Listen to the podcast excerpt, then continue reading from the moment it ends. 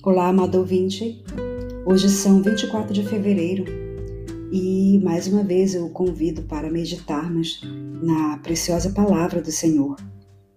Eu estou aqui com base no Pão Diário, volume 23, e o meu nome é Kátia Neles. Vamos começar?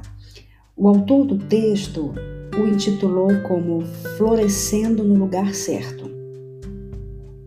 A erva daninha é qualquer planta que cresce onde não deve, disse meu pai, entregando-me a enxada.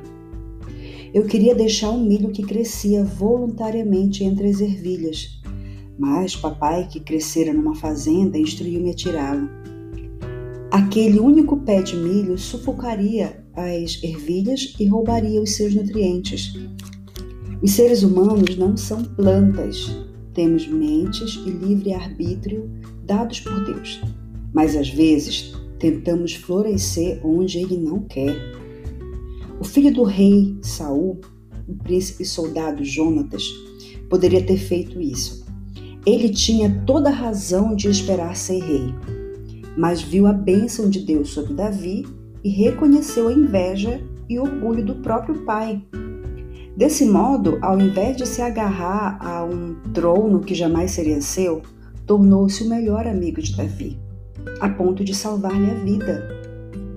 Alguns podem dizer que Jonatas abriu mão de muita coisa. Mas como gostaríamos de ser lembrados?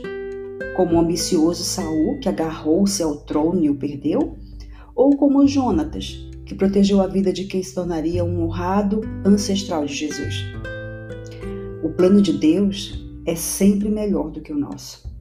Podemos lutar contra ele e parecer uma erva daninha fora do lugar. Ou podemos aceitar sua direção e florescer e frutificar em seu jardim. Ele deixa a escolha para conosco. Bom, o texto base para esse nosso essa nossa meditação está em 1 Samuel, capítulo 20, versículos de 30 a 34. Vamos orar? Oh, Senhor, perdoa-nos pelos momentos em que agimos como se tivéssemos plantados no lugar errado. Ajuda-nos a ver o que tens para nós hoje, Senhor. Nós sabemos, Pai, que o Senhor nos convida para participar contigo, levando o Evangelho ao nosso mundo.